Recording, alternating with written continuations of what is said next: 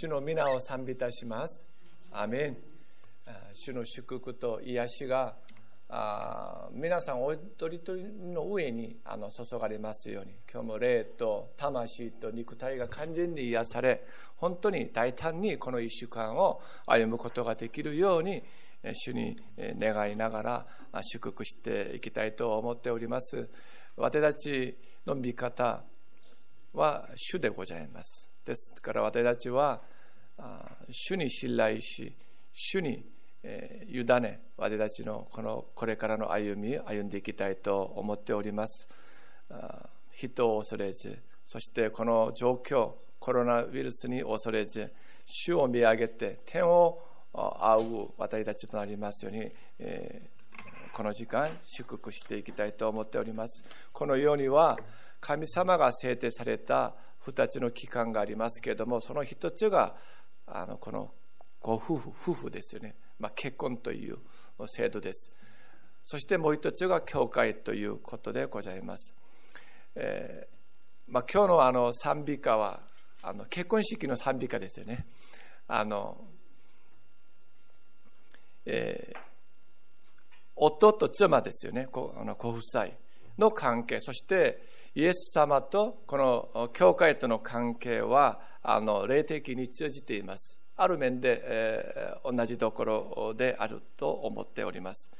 今日はあの本文はあの夫と妻との関係についてあの書かれています。そして夫と妻との関係をあのイエス・キリストと教会への関係にあの例えています。あのえっと、小学生お二人も 説教聞いた聞いてもいいですけど まだ結婚していないけど。まあ自由にご自由にしてください。はい。けど聞いてください説教。はあの遊んでもはい。えっと誠の夫と妻との関係を通して私たちは神様から本当のあのあの恵みそして神様の素晴らしい、えー、この摂理の中でのこの祝福が必ずあります。これは誠の夫誠のあの妻との関係の中で味わうことでございます。それで22節にはあの妻たちをなぜ妻たちが早めに出てくるのか分かりません。あの音立ちをもありますので あの 妻たちを主に従うように自分の夫に従いなさい。この従いなさいで従う理由がありますよね。それは夫が妻の頭であるからそうです。そして教会がキリストキリストを従うように妻も全てにおいて夫に従うことでございます。それが理由ですよね。そしてあの25節にはあの出てきます。夫たちを。キリストが教会を愛し、教会のためにご自分を捧げられたように、あなた方も妻を愛しなさい。キリストが教会を愛し、教会のためにご自分を捧げられた理由がありますけれども、その理由が26節に書かれています。キリストがそうされたのは、御言葉により水の洗いをもって教会を清めて聖なるものとするためであり、27節ご自分でシミやシワや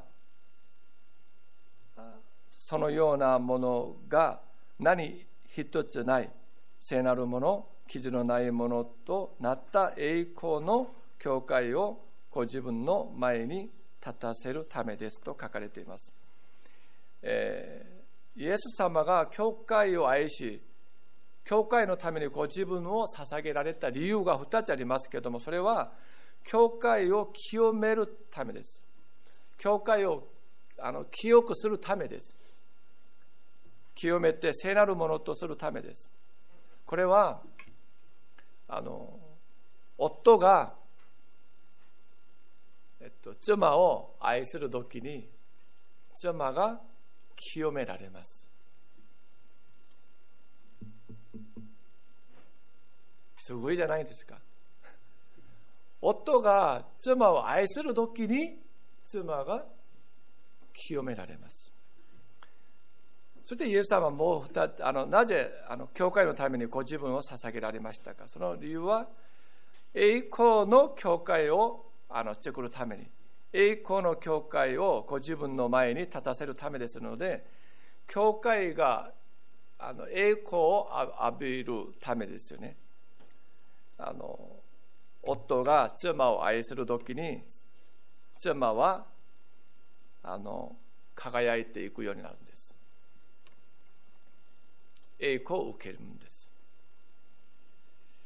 えー、私はあの進学校に通っている時に進学あのえっと、えー、その時に卒業旅行が卒業旅行も修学旅行のように卒業旅行旅行があります。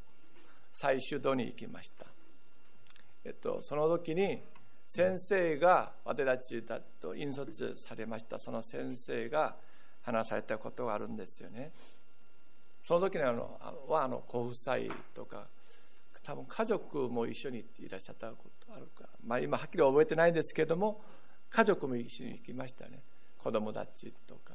そうですよね、はい、それであの、えー、その時に先生が話してくださったのは夫の顔は妻ですと。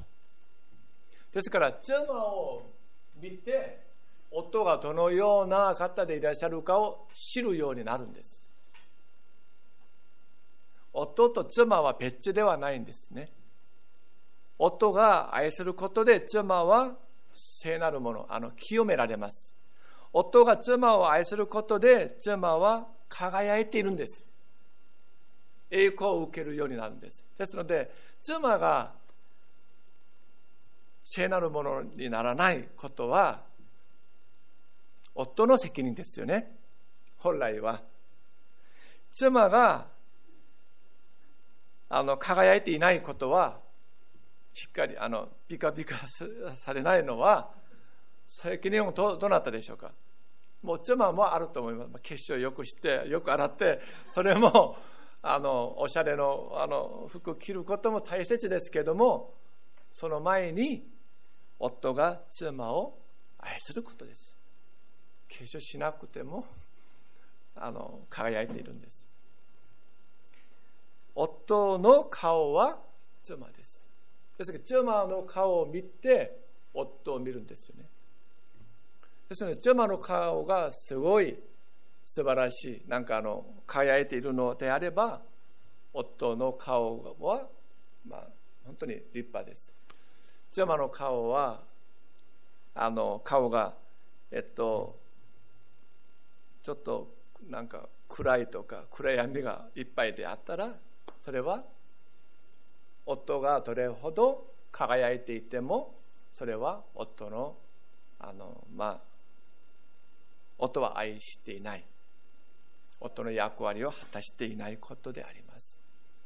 二人は一つです。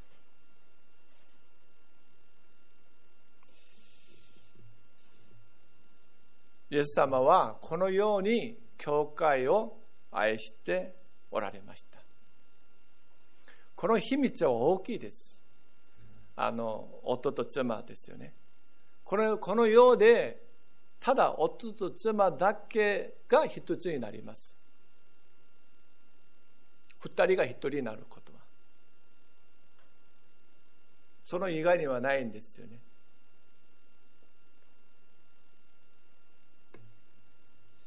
この意味はあのえっと許されていることが二人だけであるからそうです。他の方々には許されていません。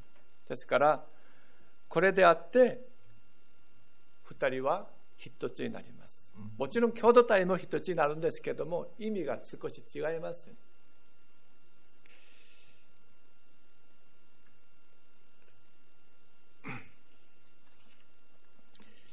じゃあ28節に行きましょうか28節には同様に夫たちも自分の妻を自分の体のように愛さなければなりません自分の妻を愛する人は自分自身を愛しているのですと書かれていますよね。このようにイエス・キリストが捧げられたように自分の妻を自分の体のように愛しなさい。まあ、このように書かれています。ここで結論的に話しますと、妻は夫に従いなさい。そして夫は妻を愛しなさい。これ2つですよね。結論的には。2つです。どっちが先ですか、まあ、それは後で あの、まあ、あの皆様皆さんに任せたいと思います。えー、後のお話を聞きますと少し理解ができると思います。それで夫と妻の関係をイエス・キリストと教会の関係にあの並べています。それが30節から32節のところでございます。私たちはキリストの体の部分だからです。それゆえ男は父と母を離れ、その妻と結ばれ、二人は一体となるのである。この奥義は偉大です。私はキリストと教会を指して言っているのです。あの妻、えーと、夫と妻の関係をイエス様と教会の関係にあの、まあ、あの例えていますよね。私たちはどうすればキリストが教会を愛されたように夫が夫は妻を愛することができますか？そしてこれだけではなくてどうすれば教会がキリストに従うように妻も夫に従うことができるのでしょうか？これが私たちは本当に課題ではありませんか？まあ従いなさい。愛しなさい。そこまでは分かりました。じゃあどうすれば夫は妻を自分のもののように愛することができるか妻はあの夫に従うことができるでしょうかこれが私たちには大きな大きな課題で、まあ、人類の課題でもあるんですよねこれ私は31節にこれをあの考えてみたいと思っていますそのあの31節ですけどもそれゆえ男は父と母を離れその妻と結ばれ二人二人は一体となる。この奥義は偉大ですと書かれています。私はここに答えがあると思います。ここで男は父と母を離れあの自分を支えてくれた方方がどなたでしょうか？父と母ですね私そうですよねそうじゃなければ私たちはすぐ死にます。幼い子から青年、まあ、20何歳、まあ、30歳まで結婚するまでですね。まあ、青年になったら少し違いますけれども高校大学までは本当にあの父と母の下にそしてその助けや影響の中にあるんです。その助け影響から離れることを話しているんです。あの結婚する前の基準は自分のお母さんの判断が基準でした。そしてお父さんの思いが基準でした。そうですよね。幼稚園の時に自分幼稚園行きたくなくても行きますよね泣きながら行くのではありませんか学校もそうですよねまあ、20歳20歳になってもなんかあの難しい時もあるんです。で基準があのお母さんの判断が自分の判断になります。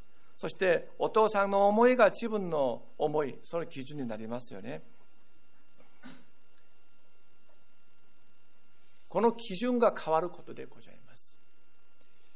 それがイエス様に従うようにイエス様が愛されたようにということが基準であります。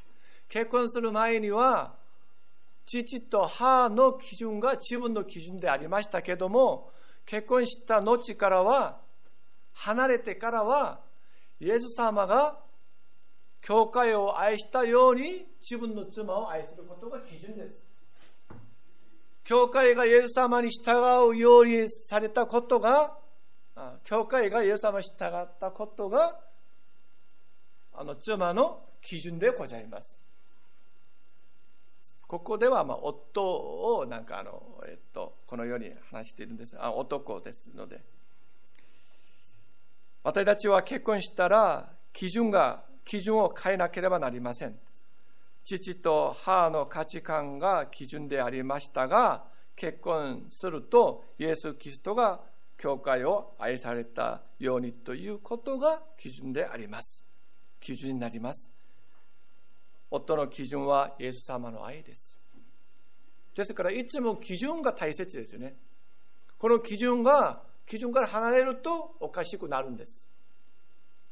基準であれば本来の祝福、本来の恵みをいただくはずです。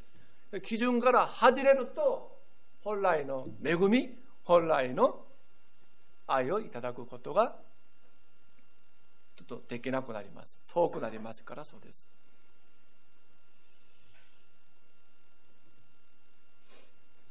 ですので私たちは結婚するとあの基準を変えなければなりません。イエス様の愛が基準です。ここであのこのようなあの皆さんはこのような単語を知っていますか？悪循環。と好循環。今日のあの説教の題目ですけども。結婚して父と母を離れない時には悪循環です。独身の時の結婚したああの独身の独身の時と結婚した後は環境が全く違います。これは全く違います。世界観も違います。一人で暮らしていることと二人で暮らすことはこれは全く違う環境でございます。独身の時の考え方をそのまま結婚に持ってくると夫婦は幸せでしょうか？幸せになりません。夫婦喧嘩ばっかりです。夫婦喧嘩ばっかりです。これは悪循環ですよね。結婚する前のなんかあの生き方や価値観は妻と合わないんです。それで結婚する前の考え方を妻に押し付けると妻も結婚する前の価値観や話し方で吐き出します。私が結婚する前のことであの押し付けるので妻も結婚する前のことを私に、まあ、返しますよね。悪循環ですよね父と母を離れることは今までの生き方を捨てることです。今までの生き方を捨てることです。そして新たな生き方を身につけることです。それで一つになります。ここでなぜ男は離れると言いますか？なぜ女は父と母を離れ女も本当は離れるんですけどなぜ男は離れると書かれていますか？どうして男だけでしょうか？女は父と母を離れということはなぜ書かれていないでしょうか？これは男が頭でありリーダーになるからそうであると私は思います。リーダーの価値観がその家族の価値観となります。そうですよね。男が父と母を離れない時には結婚の前の考え方価値観を妻に強いるので悪循環になります。夫が妻に結婚以前のものを注ぐと妻も夫に同様に結婚以前のものを注ぎます。そのため一つになりません。喧嘩ばかりですよね。ですから悪循環の原因はあの男、まあ、夫ですよ。夫から提供するようになるんです。責任が重いんじゃないですか。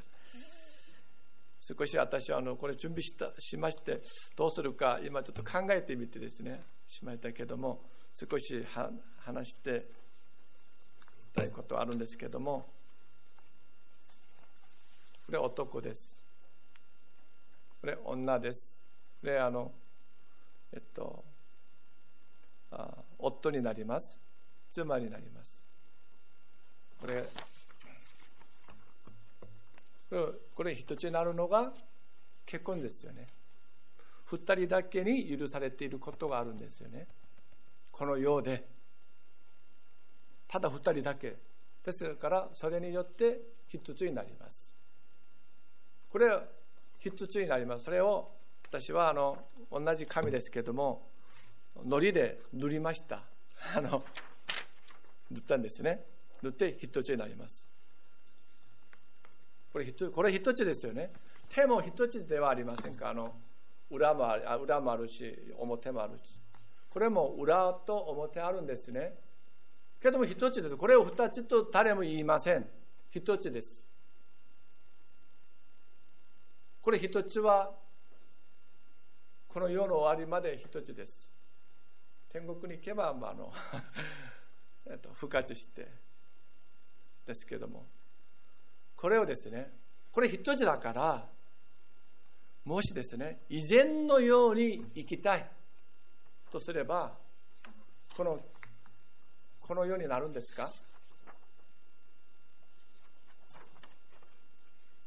絶対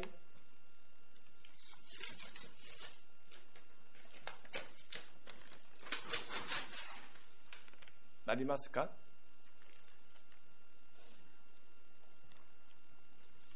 これは恐ろしいことですね。必ずこのようなことになります。絶対です。以前のようになりません。以前のように行くのはこれはならないんです主が神様が一つにしてくださったこと終わりまで一つにすることがこれがこの世では最高のあの生き方でございます。これが悪循環になることです。以前に行くこと。これは男の夫の方が提供するようになるんですよね。じゃあ夫の生き方はイエス・キリストが教会を愛したようなそのようなことでございます。結婚して夫と結婚して父と母を離れる時に好循環となります。結婚してあの父と母ですよね。以前のことを離れる離れてから好循環となります。夫が父と母を離れてイエス・キリストの愛でイエス様が愛したように妻を愛する時に好循環となります。夫が妻を愛します。妻が夫に従うことができる力を引き出します。それで妻が夫に従います妻が夫に従います。夫は妻をより愛するような力が出ます。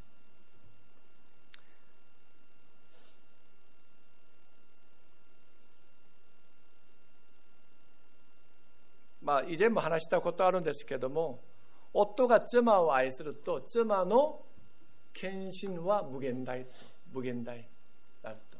これは理解できますよね。愛されれば無限大に献身します。夫にですね、まあ、従います。あの一緒です。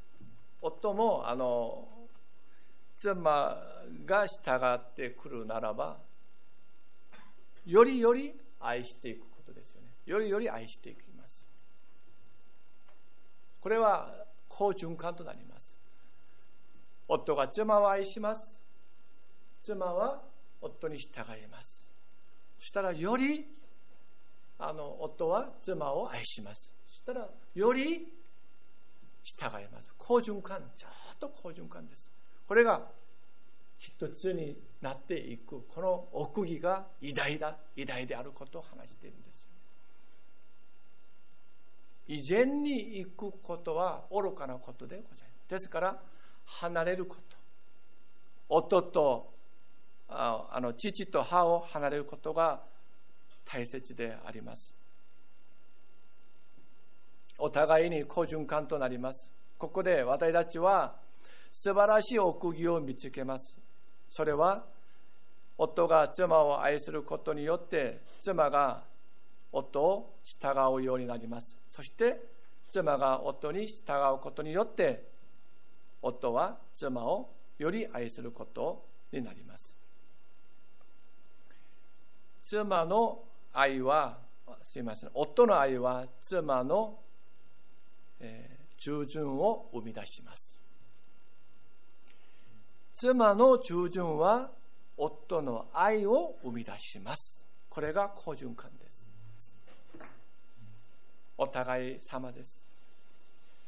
先生はどうですか？私に聞きますと、私は、あの、まあ、まだまだ、これをあの、説教を準備しながら、私はどれほど、あの、今ですね、父と母から離れているのか、まあ、いろんなこと反省してあのいや私はまだ離れていないところがあると。それは悪循環になりますよね。けれどもあの離れて離れるほど私たちはあの好循環となります。けども努力します。努力していますし努力します。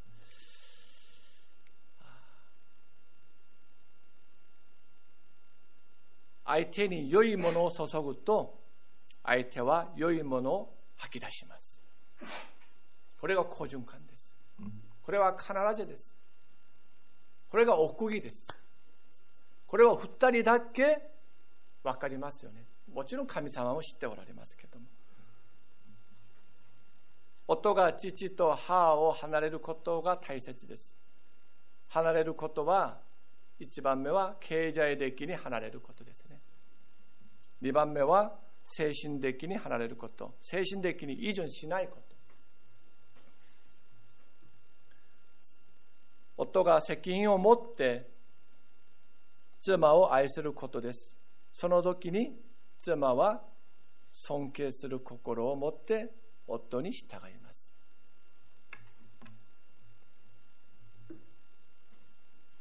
ここで質問があります。先生夫が美信者であってイエス・キリストの愛で愛してくれません。どうすればいいでしょうか？この質問が出てきますよね。夫、まあ、これが夫が中心になったんですけどもあの逆にですね夫が美信者であってイエス様の愛で愛してくれません。どうすればいいでしょうか。このような時には妻の従順が夫の愛を生み出します。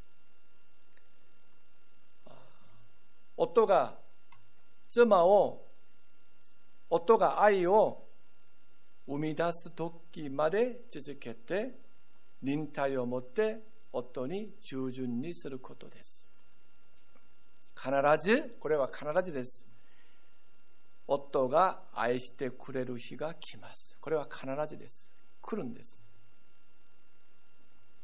善は善を起こします。悪は悪を起こします。これはただ夫婦関係だけでの話ではありません。共同体も一緒です。この教会も私が善を捧げると善が返ってきます。そうですよね。良いものを私が注ぐと良いものが返ってくるんですけれども私があの良くないものを私があの注ぐと良くないものが返ってきます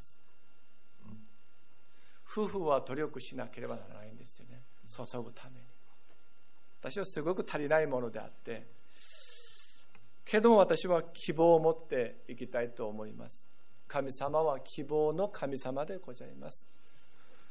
これをま知りましたのでそしてどうすればあのこの奥義を私たち味わうことができるかそれを主が教えてくださいましたので私たちはこれから変えていけばいいのではありませんか？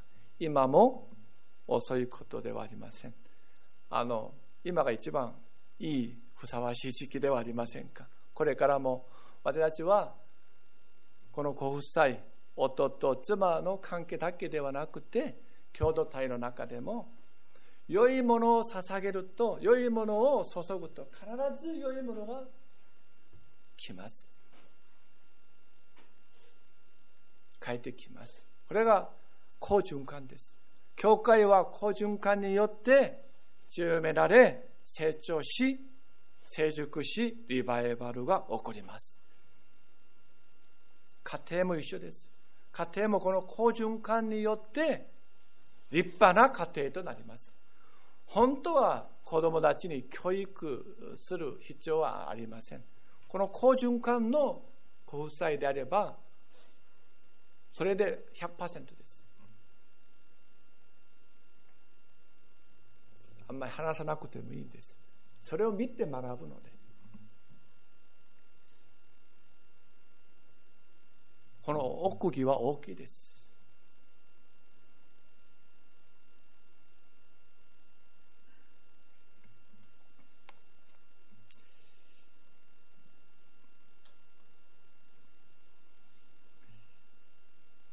聖書にはあの、まあ、あの書かれていますよね。あのえっと皆さんの家庭はどうですか？私たちには希望があります。じゃあコリント人への手紙あの第2の7章14節見ましょうか。コリント人への手紙あの2コリント2あの 7, 7章14節。7章14節ですね。えっと、364ページ。364ページ、コリント第2、7章14節じゃあ私がお読みいたします。よろしいですか？私は、すみません。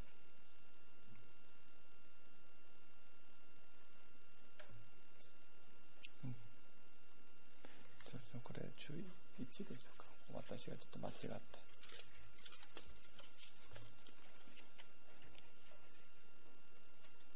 た。はいすいませんでした。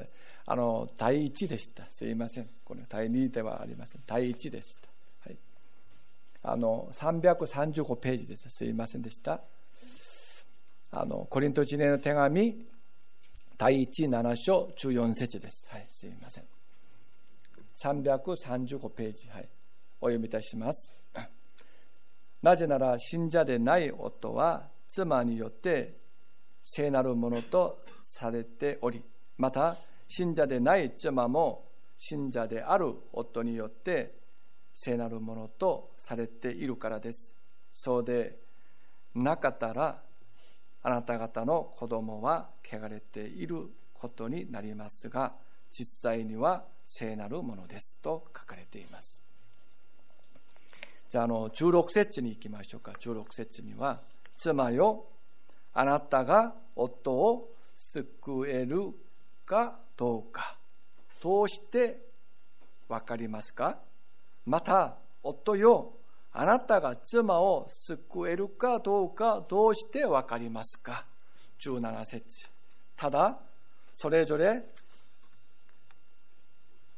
主からいただいた分に応じてまたそれぞれ神から召された時のまあまの状態で歩むべきです。私はすべての教会にそのように命じています。私たちはそれぞれあの主からいただいた分があります。そして神から召されたものです。ですので召されたものとして主からいただいた分を十分に働かせる時に主の素晴らしい見業が起こります。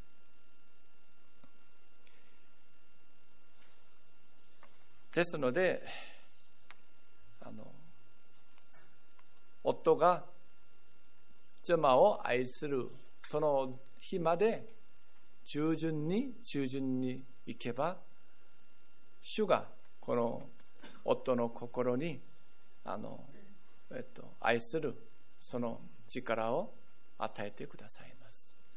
その日は必ず来ます。ですので注いでまた注いでまた注いでいけばその日が必ず来ます。逆も一緒ですよね。ですので私たちは以前のものを過ぎ去ることが大切です。以前のものは自己中心のものを捨てることであります。この世の教えを捨てることであります。それで夫は妻を愛することであります。妻は夫に従うことであります。その好循環によって素晴らしい家庭が作り上げられます。これから外れると基準から外れるとある意味では悪循環になりますよね。今のこの時期こそ召されたものとして善の働きに励まなければなりません。今新型コロナウイルスが蔓延している環境の中で私たちはどのような態度でえー、態度を取るのが良いでしょうか。教会に起こっていることを皆さんよく考えてみてくださいますようによろしくお願いいたします。教会では聖書黙想そして中読を強調してきました。そしてあまあ1月29日ですけれども平安の子探しを始まるようになりました。そして2月16日も平安の子探しに外に出ました。その以降主が素晴らしい見業を教会に、えっと、本当にあの恵みを与えてくださいました。今度これから主がどのように私たちを導いてくださるのか。主の恵みがどのように与えられるのか私たちは期待を持っていきたいと思っております。そして今度、えっとまあ、証を通してですねあの主の恵みを分かち合いたいと思います。あのいただいたその恵みをお一人一人を通して、えー、分かち合うその機会を作っていきたいと思っております。まあ、このような教会の流れにお一人一人皆さんがご参加になってそれでその愛を持ってその主の道からを持ってあのご家庭であの夫と妻との関係をよく結びついていくことでございます。まずここで練習をして実際にお家に帰りましてそのようにされればどうですか？ここも兄弟あの姉妹で共同体です。ここでも私たちが良いものを注ぐと良いものが返ってきます。その好循環がここにあります。それを家庭に持ち帰ってそこあそこでするならばあそこにも好循環になります。素晴らしい見業が起こります。